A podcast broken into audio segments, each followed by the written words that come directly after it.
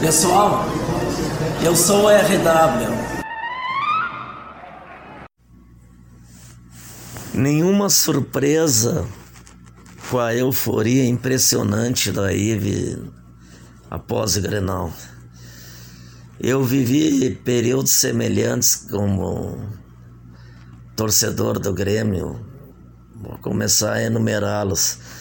A inauguração do Beira Rio, o oba-oba de um mês inteiro de festas e gozações com, com o Grêmio, que gozavam do estádio olímpico que eles usaram no Robertão de 67, 68.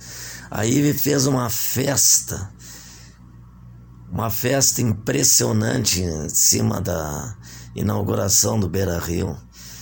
Quem viveu 1975 jamais vai esquecer. O Grêmio com uma sequência de derrotas, coincidindo com a conquista do primeiro campeonato nacional pelo, pelos vermelhos. Quem viveu esse período jamais vai esquecer. Só cara com muita, muita casca dura para ter resistido o massacre da Ive depois daquele gol de cabeça do Figueiredo com uma falta, uma falta cavada do Valdomiro.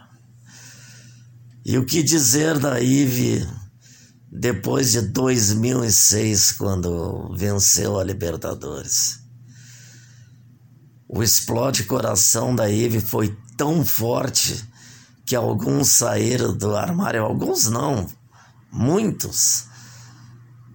Leandro Bess, Leonardo Vamos Vamos Meneghetti, Fabiano Baldasso, Alexandre Erdens.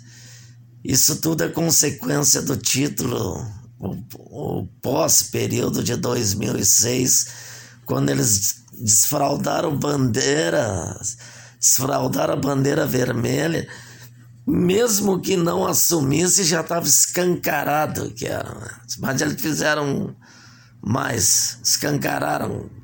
Depois de escancarar que eram vermelhos, assumiram publicamente.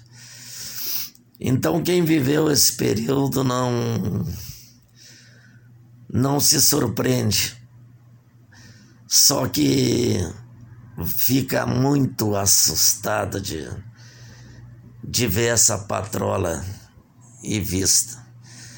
O Flamengo, ou São Paulo, ou Atlético Mineiro vão ter que brecar isso aí.